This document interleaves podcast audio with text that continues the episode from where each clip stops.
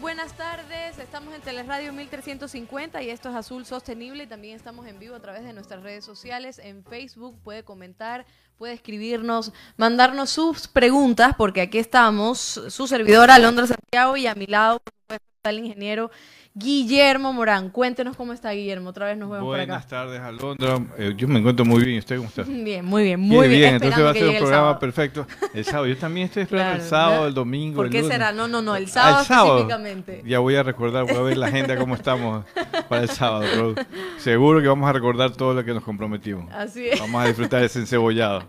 que nos está viendo en vivo tiene que ver la cara del ingeniero porque sabe que se comprometió al ensobeado para todo el equipo. Ojo, ¿Pero pero de, de 1.50 o de 2.50? de uno es que yo no entiendo. ¿Sabe que Lo voy a dejar para el sábado. Esta conversación yo la dejo para el Ah, sábado. Pero, pero vamos a tener que conversar allá y ver el precio, hablar con... Claro, es que el ingeniero solo comió encebollado de 5 dólares. ¿Puede creer? Y uno que va Pero es a es las hue- tuco, es tuco. No, no, no. Viene no. con juguito, viene con El dos sábado panes. vengo con todo, con todo así, miren, mi agenda vengo con todo para refutarle cómo es eso Ya que vamos a ver. Después, miren, nos vamos al de 1.50 y después vamos al de 5. Vamos a ver. Aquí estamos en Azul Sostenible. Recuerde seguirnos en las redes sociales y en Twitter. Ya están las encuestas. Desde ayer noche también las compartimos para que usted también pueda responder para ver si acierta o si sabe también acerca de biodiversidad marina y sobre todo el tema que vamos a conversar hoy. Tenemos un programa muy interesante. Pero antes vamos a comenzar con el segmento de noticias desde el mar. Presentamos Noticias desde el mar. Gracias Manuel en los controles y comenzamos. Ecuador mostrará en feria virtual su oferta exportable a la región con alimentos procesados, cacao, banano, frutas no tradicionales, frutas frescas, pesca y acuacultura, café, snacks, cereales andinos, alimentos en conservas, pulpa de fruta, frutas deshidratadas, mermeladas y salsas.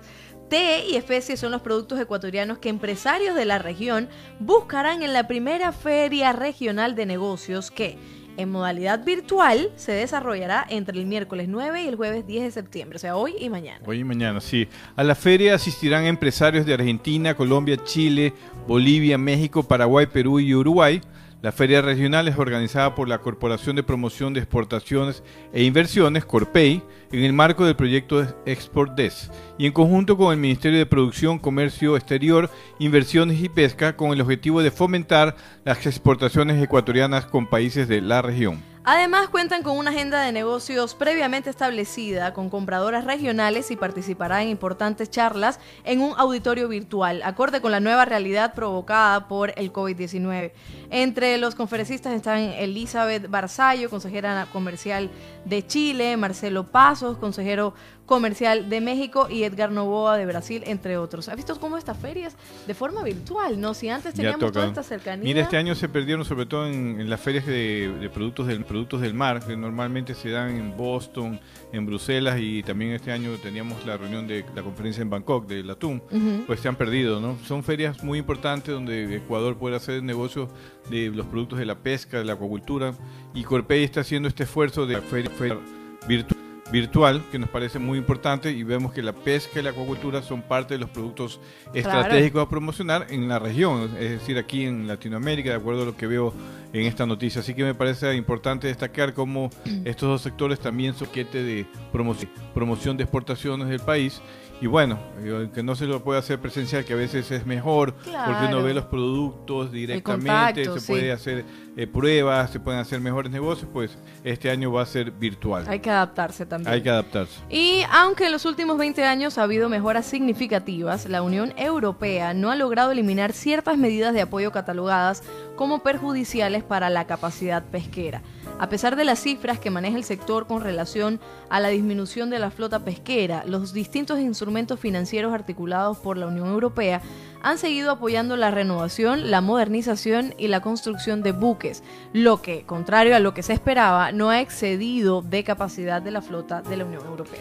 Bueno, esta es la conclusión de un informe científico publicado en el ICES, el Journal eh, de, del Marine Science. Se trata del primer análisis retrospectivo de la evolución de los subsidios de la pesca en la Unión Europea que llega, además, en un momento clave, en plena negociación del próximo Fondo Europeo Marítimo y de Pesca 2021-2027 y en el marco del debate global sobre subsidios a la pesca que la Organización Mundial del Comercio lleva adelante. Los autores creen que esta proyección hacia un modelo sostenible de apoyos al sector a través de fondos que limiten la capacidad y la sobrepesca se potenciará en el próximo marco financiero 2021-2027. Es importante ver esta noticia, vemos que las flotas de la, de la Unión Europea tienen también subsidios, las han tenido durante mucho tiempo, sobre todo para la construcción de barcos. Eso también ha provocado que exista una capacidad de pesca en diferentes océanos donde ellos tienen flotas que a veces están un poco excedidos, pero vemos que ellos todavía están en el debate de o seguir generando, porque este informe dice que la, no ha excedido la, capacidad de flota. Nosotros creemos que aquí, por lo menos en el Pacífico Oriental, a nivel del atún que sí hay un exceso de capacidad de flota o una capacidad de flota que ya llegó a su máximo límite y por lo tanto eh, debería evitarse este tipo de subsidios. Ecuador no tiene este tipo de subsidios ni subvenciones ni ningún país eh, de la región, pero tenemos que competir, competir contra estas flotas, ¿no? Así no es. solo China para que aquellos que son fanáticos de criticar solo a China, pues vemos que la Unión Europea también tiene subsidios a la pesca que todavía deben ser controlado. Producción está alza el letrero.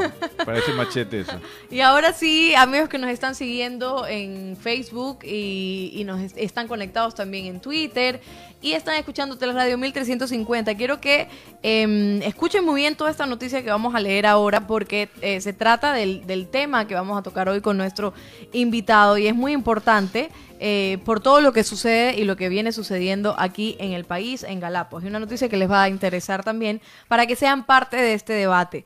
América Latina y la gobernanza de los mares remite a la premiante necesidad de una cooperación regional. Y es que a principios de julio de este año, una flota de aproximadamente 260 embarcaciones, en su mayoría chinas, llegaba al Océano Pacífico frente al territorio continental de Ecuador, situándose en el límite de la zona económica exclusiva insular, la cual rodea la Reserva Marina de las Islas Galápagos. Y frente a esta problemática, urge cooperación internacional para crear nuevos instrumentos o modificar los existentes. Perfecto. Ecuador ha intentado solucionar este problema a través de las relaciones diplomáticas sin éxito. Y en este sentido deja mucho que decir la actitud del gobierno que se mantiene empecinado en esta estrategia que a todas luces es infructífera. Prueba de lo cual son las declaraciones del canciller ecuatoriano Luis Gallegos, quien el día 23 de julio mencionó que la Cancillería ecuatoriana hizo gestiones ante Beijing tanto en Beijing como en Quito para hacer conocer a las autoridades chinas que el Ecuador hace respetar sus derechos marítimos sin diferencia de bandera, reiterando que esos derechos no se violan. Cabe mencionar que la presencia de las embarcaciones de, origen chino aún se mantiene. Respecto a los recursos e instrumentos internacionales, una posible solución que ha sido planteada por muchos es la ampliación de la zona económica exclusiva insular a 350 millas marítimas bajo el artículo 76, número 5 de la Convención de las Naciones Unidas sobre el Derecho del Mar, CONPEMAR, pero urge la interrogante sobre su efectividad. Gallegos dijo también a nuestro dijo también a nuestro parecer es una solución parcial, no siendo idónea para una protección eficaz de la diversidad marina del área circundante en la zona económica exclusiva insular, ya que solo protegería parte de ella. Este instrumento jurídico, que es el principal en cuanto a gobernanza marina, regula la conservación y administración de los recursos vivos en alta mar en sus artículos 116 a 120. Sin embargo, se encuentra desactualizado y en consecuencia no responde a los actuales desafíos y necesidades que se requieren para una buena gobernanza marina, como por ejemplo el fenómeno de cambio climático. Por último, cabe destacar el reconocimiento por parte de la Comisión Permanente del Pacífico Sur, CPPS, a la importancia de las negociaciones realizadas en el marco de la ONU para la elaboración de un instrumento internacional jurídicamente vinculante sobre la conservación y uso sostenible de la biodiversidad marina en áreas más allá de la jurisdicción nacional, es decir, más allá de las 200 millas. Dicho instrumento corresponde al Convenio sobre la Biodiversidad Más Allá de las Fronteras Nacionales, BBNJ, que tiene su origen en la Conferencia de Desarrollo Sostenible de Naciones Unidas de 2012, Río más 20, instancia en que los estados se comprometieron a trabajar en su elaboración. Una noticia que resulta promisoria es la incorporación de nuestro país a la Global Ocean Alliance, alianza encabezada por el Reino Unido y que pretende hacer un llamado a aumentar la ambición la, ambición en cuanto a la conservación del océano, con el objetivo de asegurar que para el 2030 al menos el 30% del océano se encuentra bajo algún sistema o tipo de área marina protegida. El Ministerio de Relaciones Exteriores afirma lo siguiente, Chile ha desarrollado grandes avances en esta materia, señalando que poseemos el 42% de nuestra zona económica exclusiva bajo protección, lo cual nos posiciona entre los países que lideran la protección del océano. No obstante, el próximo paso es resguardar aquellas áreas ubicadas en alta mar y el convenio sobre la, sobre la diversidad más allá de las fronteras nacionales.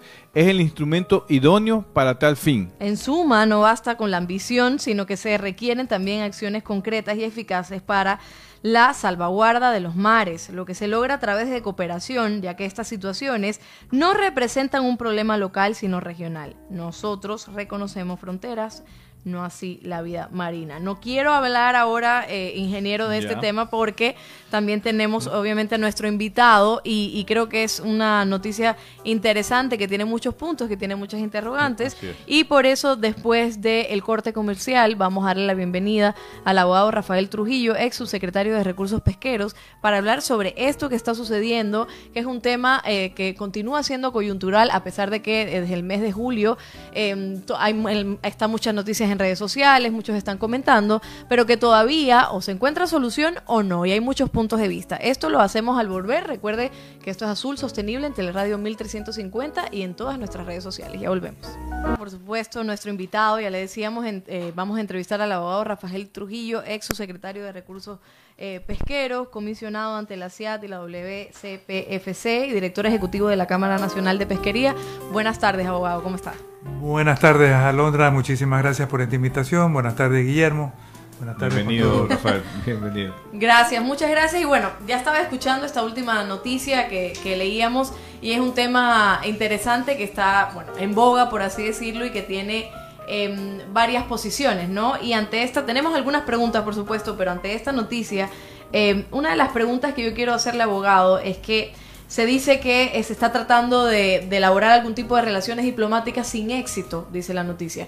¿Por qué sin éxito? ¿Cuáles son este tipo de, conversaciones tal vez que se está haciendo y que de hecho lo, decía el, presidente Lenín Moreno, que hay que llegar con diplomacia ante, esta situación? Pero ¿por qué no ha tenido éxito? ¿Qué ha pasado?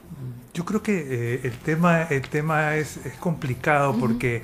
Eh, el contacto, el acercamiento es justamente con un país con el que tenemos otros problemas. O sea, es nuestro principal acreedor, eh, con lo cual nosotros no podemos ser muy agresivos. Es nuestro principal comprador de camarón. Ya vemos que, que, hace poco tiempo le puso barreras por el COVID. paradójicamente, el país que, que genera el COVID nos pone a nosotros este, trabas y nos interrumpe el comercio porque en la parte exterior de las cajas de atún eh, se detectaron rastros de COVID. Entonces, eh, para el Ecuador, eh, tener una actitud agresiva como quisieran, como quisiera el sector pesquero, comprendemos que es complicado, ¿no? el embajador Gallegos, que es una persona con muchísima experiencia, eh, dijo hace pocas semanas que se había logrado que, la flota a partir del primero de septiembre se vaya. Pero la flota no se va al primero de septiembre por gestiones del Ecuador. se, va porque la, se va por, por las temperaturas.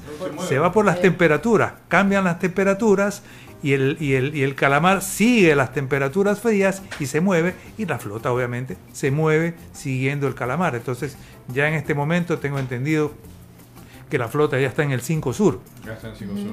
Entonces ya está más lejos, pero, pero no se mueve la flota por las gestiones, sino que se mueve por las temperaturas. Claro.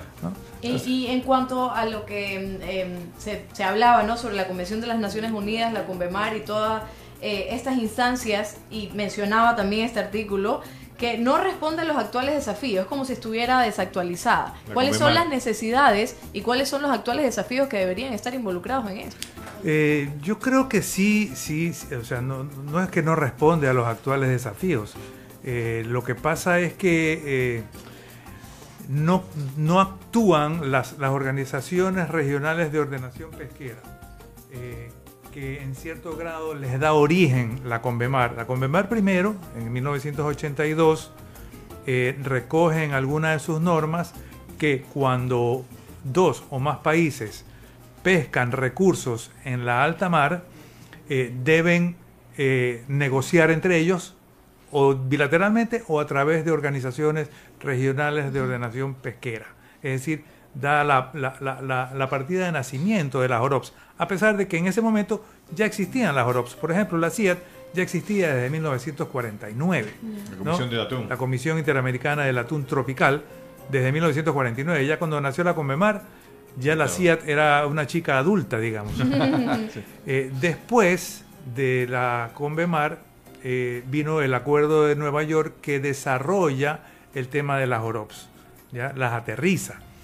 Eh, y, ya, digamos, la, la, CIAT, las OROPS y, principalmente la CIAT ya venían trabajando en, el, en, la, en, la, en la administración de los recursos pesqueros en la alta mar. Puede ser que haya personas que piensan que las OROPS no actúan de la manera que algunas... Con la agilidad. Con la agilidad eh, que, algunas personas quisieran. Pero la herramienta está ahí. La administración de la alta mar debe ser a través de las organizaciones regionales de ordenación pesquera, que son los organismos especializados. No podemos pasar esa administración a un organismo tan burocrático, tan pesado, como es las Naciones Unidas, en, donde, en, donde, en donde las cosas se, se, se, toman por mayoría. Imagínese usted una organización de 193 países, ¿ya? en donde se tomen cosas con, con mayoría, en, en, dentro del cual la mayoría de los países no tienen intereses pesqueros incluso en nuestra región. A, eso voy, abogado, permíteme para ya después darle la palabra al ingeniero, porque aquí él es el que conoce de todo sobre pesca. y yo también estoy tratando de... Pero está, aprendiendo, está aprendiendo rápido. Ah, ya, muy bien. Pero justo, justo quería llegar a eso que hablaba con el ingeniero. Este, este convenio para la conservación de la biodiversidad más allá de las fronteras nacionales, BBNJ, em, esta es la, a esto voy, a esa es la pregunta. De alguna forma, ¿cómo dejaría en segundo plano a las OROPS? Este convenio mucho más grande, por supuesto. ¿Cuál sería la afectación directa con estas organizaciones? Ese es el punto medular y ese es, y ese es el punto sobre el cual nosotros eh, eh, hacemos la principal objeción. Una, eh, varias de las normas que están negociándose ahí es la creación de grandes áreas marinas protegidas en alta mar. eso de ahí posiblemente se base en, las, en las EPSA, que son las, las áreas de, de interés que se han eh, establecido.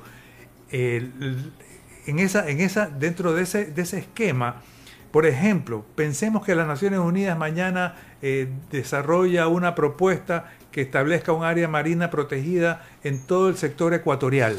¿ya? Eh, y eso de ahí, a lo mejor todos los países latinoamericanos dicen, ok, Está bien, Perú pesca en la zona económica exclusiva, básicamente. lo mismo hace, lo mismo hace Chile. Centroamérica tiene una flota muy poco significativa. Entonces nadie, se nadie lo objeta, no digamos de otras regiones. ¿Qué le puede importar a los países africanos, a los países asiáticos, que se establezca una zona, un área marina protegida en la región ecuatorial del Océano Pacífico Oriental? ¿Qué le puede interesar? Lo proponen en las Naciones Unidas, ya ok, tienes el 70 o 75% de mayoría y se aprobó y nosotros, que somos los principales usuarios de esa pesca, no tenemos la, influencia necesaria como para poderlo objetar.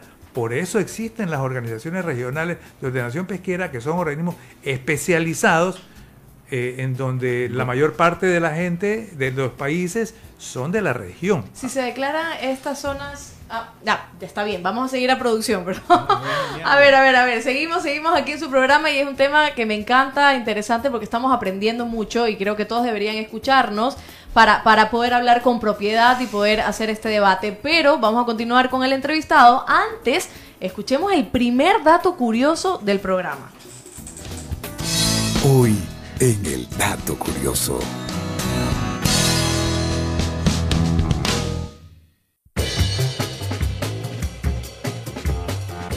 Escuchado algo sobre el microplástico? Se estima que cada año acaban en el océano unos 8 millones de toneladas de residuos plásticos, lo que convierten a este desecho en el residuo más común de los océanos. Se calcula también que entre un 15 y un 30% de todo ese plástico son fragmentos de menos de 5 milímetros, y esto es a lo que comúnmente se denomina microplástico. Regresamos, interesantísimo el dato curioso, me encanta que producción se esmere en conseguir estos datos porque nos fascina. Y seguimos con nuestro entrevistado y, esta va mi pregunta, o sea, si se declara como zona protegida este, este tipo, esta zona en alta mar, no podemos pescar nosotros ni ninguno de estos países que estarían firmando, que son 193, 196 creo, ¿no? Eh, pero nos afectaría muchísimo a nosotros como país, como región, ¿no? Por supuesto, eh, aquí se está negociando entre 193 países. Supongamos que firmen el documento 150 países. Ya. Ya. Esos 150 países quedan obligados a acatar cualquier resolución que se adopte dentro de este acuerdo. Pero los que no firmaron no están obligados. Supongamos, pueden pescar ahí. Claro, supongamos que, declaran una, una, inmensa área marina protegida. Ecuador firmó el convenio y supongamos que China no lo firmó. Entonces nosotros estaríamos autoprohibiéndonos pescar en un área y vienen los chinos y pescan. Y nadie puede decirle eh, sancionar a China ni nada. No, porque ellos no son signatarios del convenio. Claro, Entonces estamos a quién a quién estamos beneficiando, para quién le estamos tendiendo la mesa, a los chinos. O sea, no nos damos cuenta que la pesca es, el, es una de las principales actividades de este, de, este, de este, país, incluso más aún ahora con la pospandemia, porque ahora de la pospandemia hay ciertas actividades que ya quedan en el pasado. Pero una de las pocas actividades que tiene potencial es la alimentación. Entonces lo que se debería hacer es fortalecer eh, algunas medidas o controles que se realizan aquí por parte de las OROPS y no un convenio mayor que deje en segundo plano esta participación. Lo que, ha propuesto Ecuador, eh, eh, primero ante la Cancillería y el Ministerio de Producción y Pesca, a través de ellos, es que lo que es pesca sea eh, eh, exceptuado en, este, en, esta, en esta convención que se quiere aprobar en, Naciones Unidas. Es decir, está bien el tema de biodiversidad marina, nos parece que es importante proteger, hay otras actividades fuera de la pesca que eh, pueden aprovechar ciertas áreas especiales que tengan una biodiversidad bastante rica. pero en el caso de la pesca ya hay una ya hay organización, ya hay medidas de conservación, ya hay toda una estructura que como ha dicho Rafael en algunos casos existe de, desde finales de los años 40 eh, que están existiendo y que regulan el manejo de la pesquería de los atunes, el manejo y el uso sustentable. Lo mismo en otras pesquerías que se manejan de la misma, de la misma manera. Ahora, Rafael, yo eh, quería preguntarte, ¿qué tiene que ver ahora este, este, esta corriente de ampliar la, Reserva Marina Galápagos o el corredor marino, ¿qué tiene que ver con estos acuerdos internacionales? ¿De qué hay de trasfondo de esta relación entre lo de Galápagos, que hemos escuchado mucho en estos días, con BBNJ y además dejando afuera ahora la Convemar, porque hemos escuchado que Convemar a lo mejor no cumple todos los objetivos que, piensa el embajador? Yo creo que detrás de esto hay una estrategia muy bien planeada, muy bien elaborada por eh, las eh, grandes ONGs eh, sobre todo las radicales, en todo el mundo, porque tenemos dos frentes. Tenemos el frente interno y el frente externo. El frente interno queriendo aumentar la reserva marina de Galápagos y creando además este nuevo corredor marino al norte entre Galápagos, Galápagos y Coco, que es una vieja aspiración de los, de los, eh, del sector conservación. Y por otro lado tenemos las negociaciones BBNJ que en este momento se suspendieron debido a la pandemia. Recordemos que han habido, eh, recordemos que la resolución de las Naciones Unidas del año 2017 dispuso que hayan cuatro sesiones. Se han llevado a cabo tres y supuestamente la que se iba a realizar a fines del mes de marzo era la cuarta y última. Claro. Todos estábamos conscientes de que eh, no iba a poderse cerrar eh, eh, a fines del mes de marzo el, el, periodo, digamos, eh, total de, sesiones. Pero hemos, se ha perdido seis meses. Incluso durante la semana pasada, recién nos enteramos de que, de que el presidente de las, de, la, de, la, de, la, de las negociaciones, negociaciones. ha dispuesto que a partir de la próxima semana haya unas sesiones intersesionales. Seguramente quieren ganar- recuperar un poquito de tiempo en ciertas eh, cosas. Eh, están preocupados por la, por la pérdida de tiempo porque se nota que hay un apuro. Estas ne- negociaciones de, de- de este tipo, dentro del marco de las Naciones Unidas, toman años Claro. toman décadas. Es imposible que en dos años apenas se decida algo tan trascendental como esto.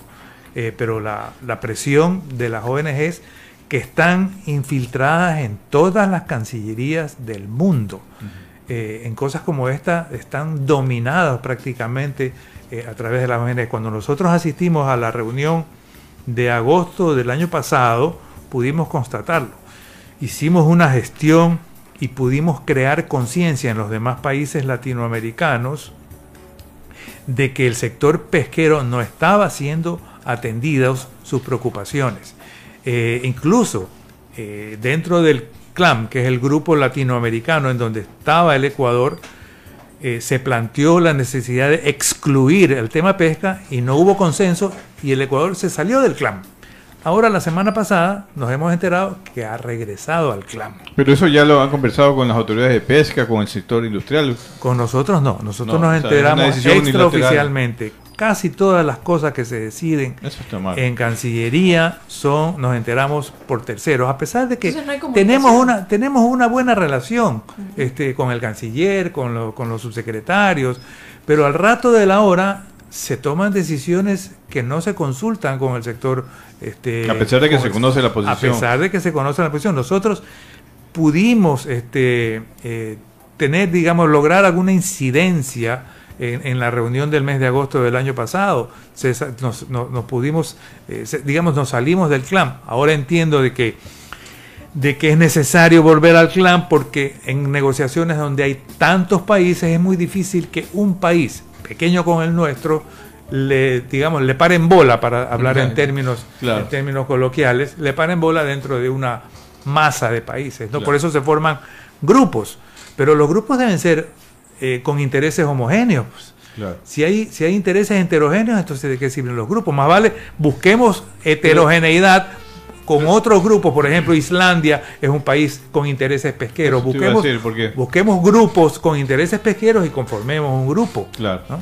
No, es- y esa señal que mandó Ecuador en la reunión de- del año pasado fue eh, bien acogida por Islandia, inclusive por la Unión Europea y otros países con intereses pesqueros. Acabamos de ver que la Unión Europea tiene hasta subsidios en la, en la pesca, así que también tiene que pensar bien en aprobar esta convención antes de, seguir adelante, ¿no? Y vamos a hablar de eso después del corte comercial sobre la aprobación de este convenio, etcétera, quién afectaría exactamente, eh, cómo beneficiaría también, porque no estamos hablando desde dos puntos de vista. Eh, vamos a un corte comercial, recuerda que seguimos en vivo en Teleradio 1350 AM y en nuestras redes sociales en Facebook, que ya veo que están comentando algunas personas, vamos a leer sus comentarios y en Twitter están las encuestas. Al final del programa diremos las respuestas, ya volvemos. Seguimos aquí en vivo en Azul Sostenible, recuerden seguirnos en las redes sociales y estamos hablando con el abogado Rafael que nos está conversando un poco sobre el tema de, de este convenio de conservación de la biodiversidad más allá de las fronteras nacionales. Yo leía un poco sobre el convenio, hablaba de, de- tres pilares importantes por el drástico deterioro de la biodiversidad, ¿no? Y hablaba de los objetivos, conservación de la biodiversidad, del uso sostenible de sus componentes y un reporte justo y equitativo, reparto justo y equitativo de los beneficios derivados de la utilización de los recursos genéticos. Y, y- dice que este mm, convenio cubriría de alguna forma el vacío legal de las zonas fuera de las jurisdicciones nacionales. En Ecuador, ¿beneficiaría de alguna forma para el control de la pesca ilegal este convenio? ¿O seguimos hablando de que las OROPS pueden hacer esto y más Yo no? creo que va a hacer más daño que bien. Va a causar un conflicto de competencias contra las OROPS eh, y en vez de fortalecerlas, las va a debilitar. Y vamos a quedar eh, países con intereses pesqueros como el Ecuador a expensas de una organización pesada, burocrática y, que, y muy desprestigiada en los últimos años, porque de, la, de las Naciones Unidas puede salir ahora cualquier cosa en, en- en- en- en todos los temas. Entonces, eso de ahí realmente nos aterra. Quedar en manos de, la, de, la, de las Naciones Unidas, que nuestra actividad quede en manos de las Naciones Unidas. Perfecto, muchísimas gracias abogado. Aquí tenemos algunas eh, preguntas de Juan Carlos Murillo, nuestro fiel seguidor en Facebook. Eh, y dice, muchas veces se ha incidido en la sobrecapacidad y subsiguiente sobrepesca. Lo que dice Guillermo, si no se limita la capacidad de pesca y los límites biológicos permisibles, los subsidios se convierten en incentivos perversos para el sistema.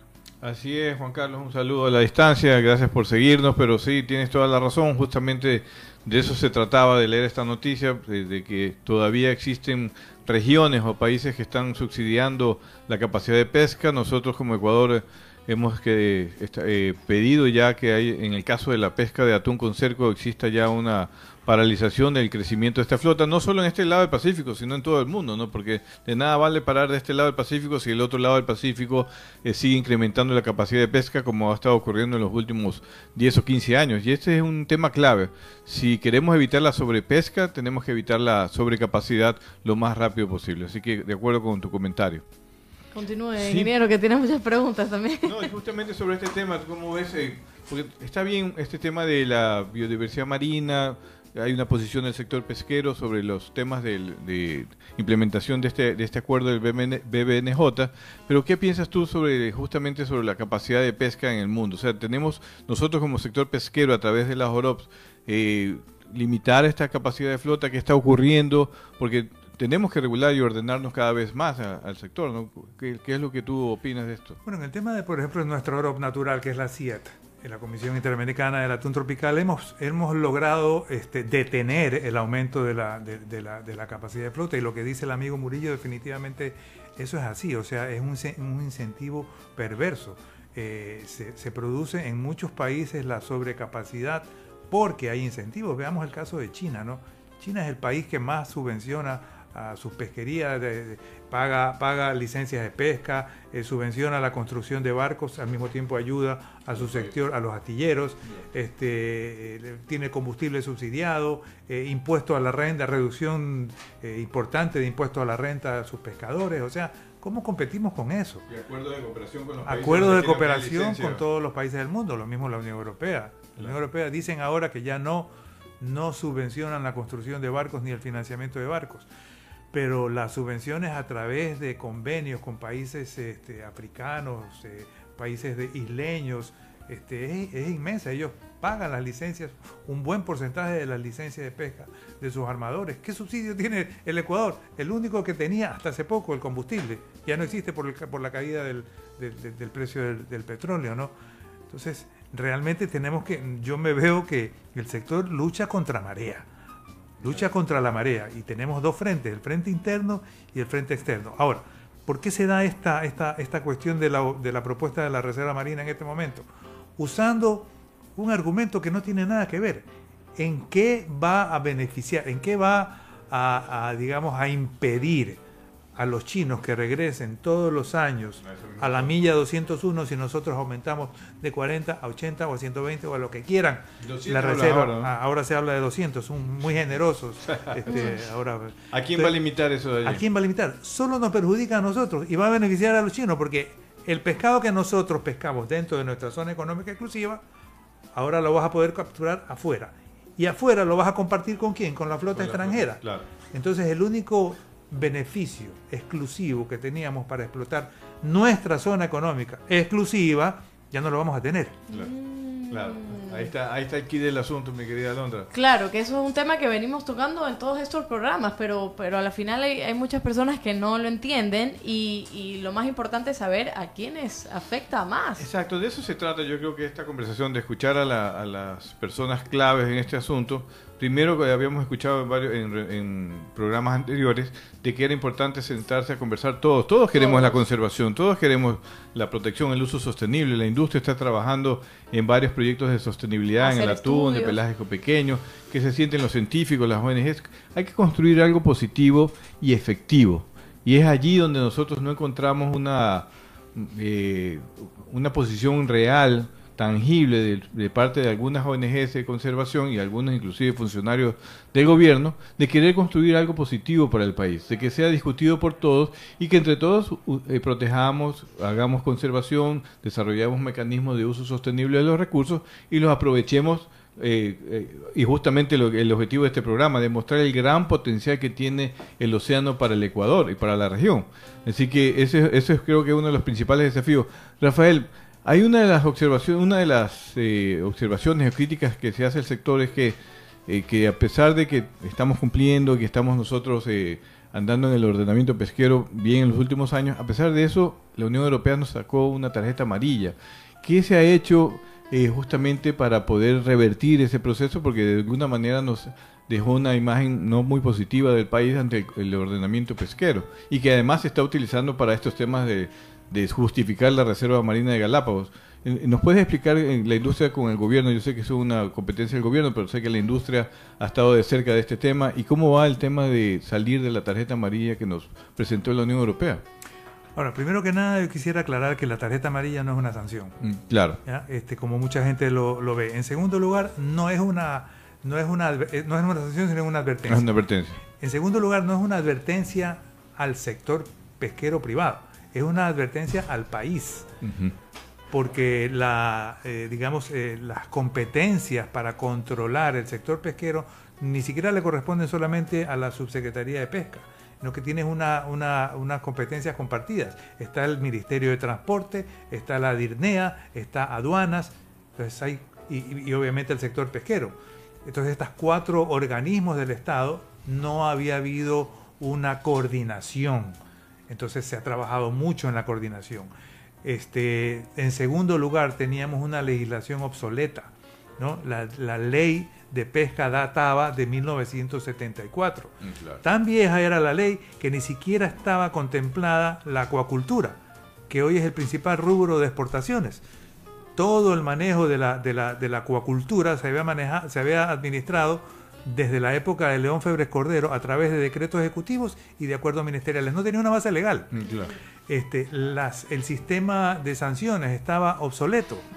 Eh, estaba, eh, digamos, las sanciones eran, eran ridículas. Entonces, eh, de eso todos estábamos conscientes. se había, de alguna manera, había habido un descuido del sector, del sector pesquero público y privado eh, y se pudo haber evitado si hubiera habido la iniciativa decidida como la hubo ahora. Ahora ya por la premura, se en ocho meses se aprobó la ley de pesca. Pero habíamos venido desde hace 15 años, este, hablando de, la, de, de, las reformas a la ley de pesca. Y se había venido pateando la pelotita hasta que ya nos obligaron. En alguna reunión que yo tuve con un funcionario de la Unión Europea me decía, ¿sabes qué? Le estamos haciendo un favor porque ustedes me vienen ofreciendo hace 10 años reformas y no lo hacen. Con la tarjeta amarilla lo vamos a presionar un poquito y, efectivamente eso es lo que ha pasado. Y así fue, la, la, presión. Vamos al segundo dato curioso y enseguida continuamos, abogado, porque este dato es muy interesante. Muy bien. Hoy en el dato curioso.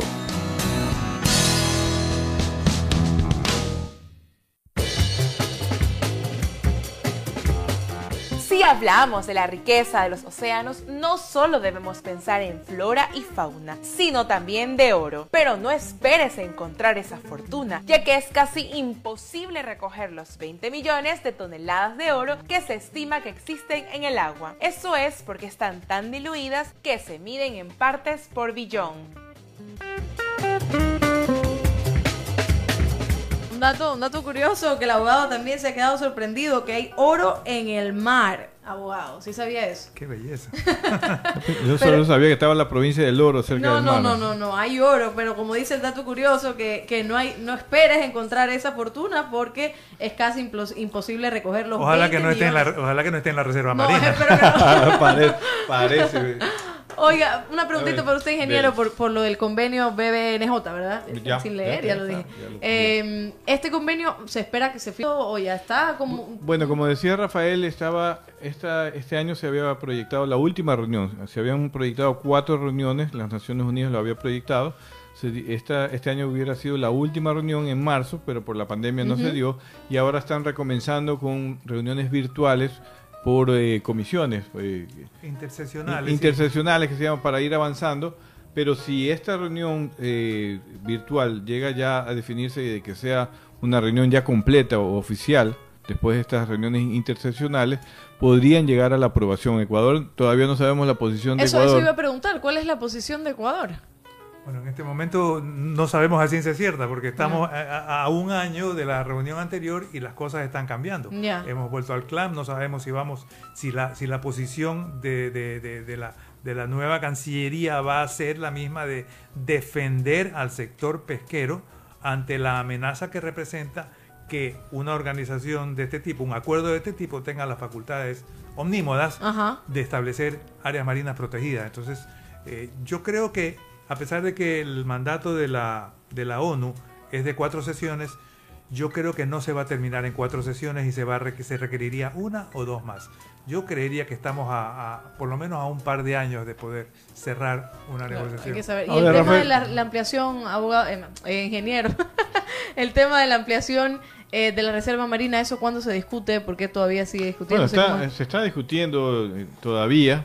Que sabemos que eh, hay una mesa de, diálogo que se quiere construir entre el sector pesquero y, ah, y los científicos que están de acuerdo en ampliar la reserva, que están trabajando con algunas ONGs. Se ha planteado una conversación eh, y esperemos que se cree esa mesa de trabajo. Lo que hemos dicho es que para sustentar algo, algún cambio, el sector pesquero no se opone eh, justamente a la conservación, pero que nos digan claramente o que le digan al sector cuáles son los elementos científicos que demuestran que hay algún problema en la reserva marina de Galápagos que justifique crear, ampliar la reserva o ampliar o crear el corredor marino que nos han dicho. Y en ese sentido, Rafael, la posición del sector es oponerse a la conservación de la biodiversidad marina, del uso sustentable de los recursos, porque a veces nos, ven como los niños malos, nos oponemos a la, BBNJ, nos oponemos a la ampliación de la reserva marina, nos oponemos a la- al corredor marino porque eh, también nos afecta al sector y que solo vemos nuestros intereses. Así he visto comentarios en las redes de algunos algunos eh, defensores de esta de ampliación de la reserva, pero ¿es así la posición del sector? nosotros nos oponemos a que las cosas se hagan mal. A eso es lo que nos oponemos. Y normalmente eh, estas cosas se hacen de manera atropellada. Eh, supongamos que haya una propuesta para aumentar la reserva marina. ¿Cuál es el disparador? Pregunto yo. ¿Qué es lo que activa esta inquietud? No hay. Tú le preguntas a cualquier persona que está a favor del aumento de la reserva marina, le preguntas por qué. ¿Qué, qué, cuál es el dato técnico, cuál es el dato científico que motiva a dilucidar la inquietud? No, no, no lo tiene, simplemente es una medida política, es una decisión política, una decisión eh, de, de- de propaganda hasta cierto punto. Claro. Eh, abogado, tenemos otras preguntas. Jimmy Anastasio dice que las OROPS han tenido un rol activo en las negociaciones de BBNJ. ¿Han sido consultados? ¿Tienen alguna propuesta o contrapeso al BBNJ? Han estado presentes en la reunión del año pasado, estuvieron las OROPS, eh, pero no tienen, no han adoptado eh, una, una, una posición conjunta. Deberían haberse reunido y, y tratar de, de- de presentar eh, propuestas conjuntas. Pero lo que es. pasa es que en muchas ocasiones los miembros de las los países miembros de las OROPS también son los mismos que están negociando. Entonces no tienen las OROPS una independencia, deben obedecer al mandato de sus gobiernos. O sea, la dirección, los directores ejecutivos de las OROPS no pueden actuar eh, eh, por, con- por iniciativa propia.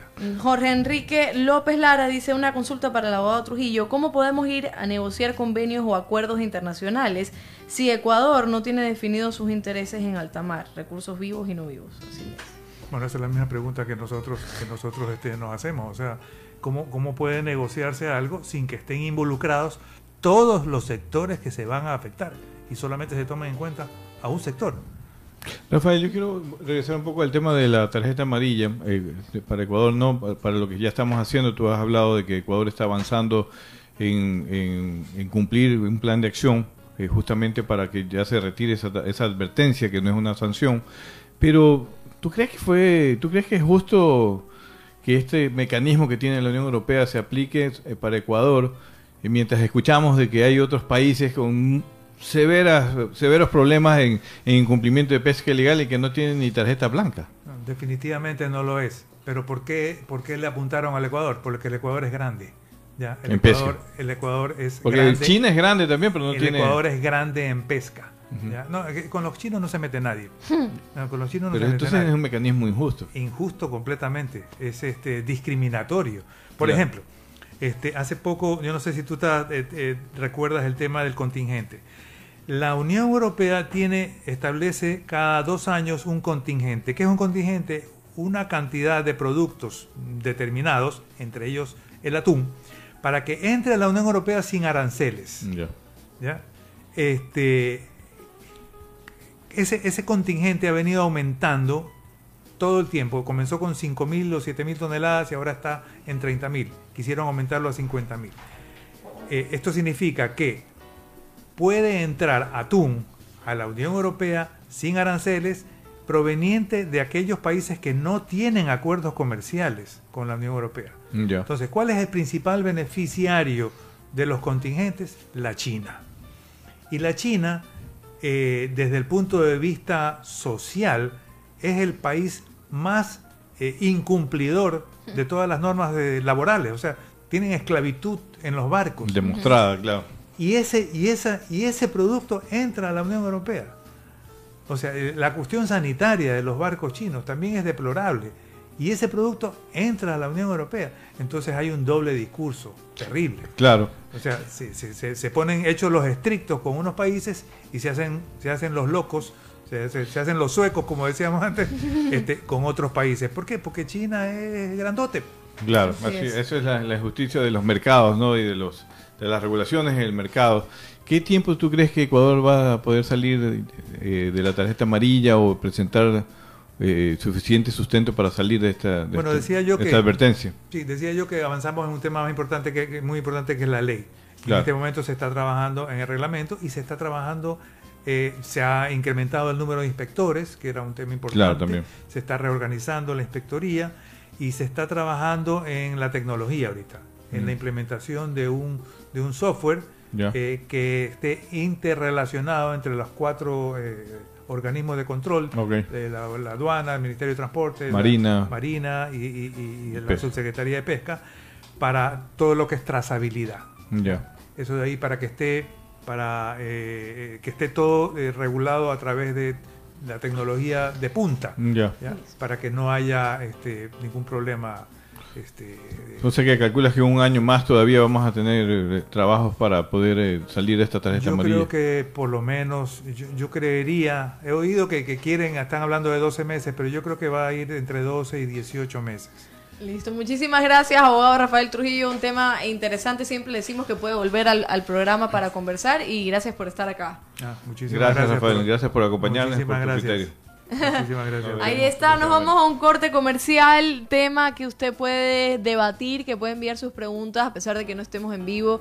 Eh, comuníquese con nosotros en las redes sociales, en Facebook, en Instagram, en Twitter, arroba Azul Sostenible y nosotros por supuesto estamos para responderle. Seguimos en Teleradio 1350 porque al volver llega su segmento preferido y vamos a responder las encuestas de Twitter. Ya regresamos.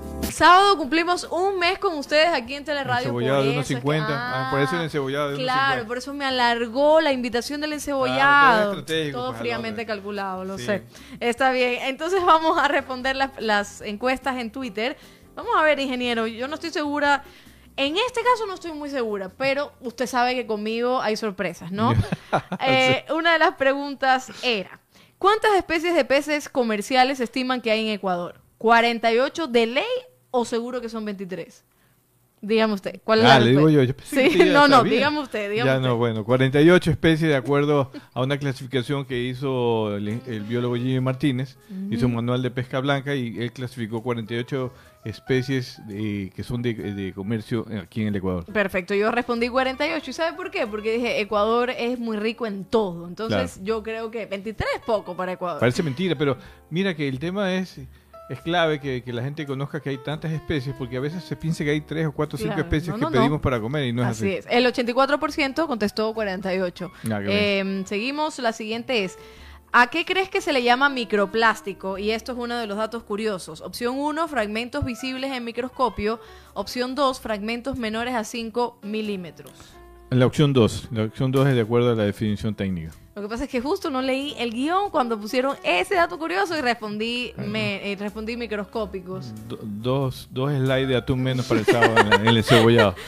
El eh, 41 votos, eh, el 66% respondió eh, chiquitos, o sea, de menos, Menos de de 5 milímetros. Menos 5, pero bueno, yo me equivoqué. Siempre hay una. ¿Cuál es el impacto económico de la pesca ilegal en el mundo? Entre 10 y 23, ¿qué dice? Millones, ¿no? Mil millones. Mil millones de dólares o entre 100 y y 500 500 millones de, de dólares. Es la primera opción. Me parece mentira, pero entre 10 mil y 23 mil millones es el impacto económico de la pesca ilegal calculado por la FAO. Parece que uno hubiera pensado que a veces no, debe ser unos 100, 500 millones de dólares, pero es 10 mil a 23 mil millones de dólares el impacto de la pesca ilegal y por eso debemos hacer un frente común todos para atacarla. Ah, ¿No? ¿sabe qué? Me confundí. El, el tercer negocio ilegal en el mundo, ¿no? ¿Verdad, Rafael? Nos está Mire eso. ¿Y sabe por qué me equivoqué aquí? Porque no leí bien los números. Yo soy Ah, malísima en matemática. Yo dije, no, 10, 23. la directora pero también. 3 mil millones. Pero no hay problema porque de los 44 votos, el 48% respondió que era 100, 500 millones y el 52 Ah, respondió bien, bien. Estoy bien, bien. ¿sí ve? estoy malísima en matemáticas. Ese programa no puedo hacer. De matemáticas no podría hacer. Ya vamos a hacer. Y la última pregunta es, ¿biodiversidad marina y ecosistema marina son lo mismo? No. Bien. No, no son lo mismo. Biodiversidad marina es todo el contenido que hay en los ecosistemas marinos. Los ecosistemas marinos son los océanos, son los mares, es todo el, am- el ambiente, pero la biodiversidad es el contenido. ¿no? Esto es clase como la- el atún dentro del encebollado, ese es el contenido de, Exacto. De Ya, ya, ese ya. ecosistema El pollo del arroz con pollo, alimenticio, sí, más o menos. Muy bien. Para, para que lo entiendan. 22 votos y el 95% dijo claro que no, me incluyo siempre. Siempre hay una pregunta en la que me confundo, en este caso dos. Así que no, no sé qué va a pasar el sábado, si me No sé, castigan esperemos o, que cumpla el 100% el sábado. o- ser- cambien de reportera. El sábado hay que ver, ¿sabe qué? Ah, el sábado.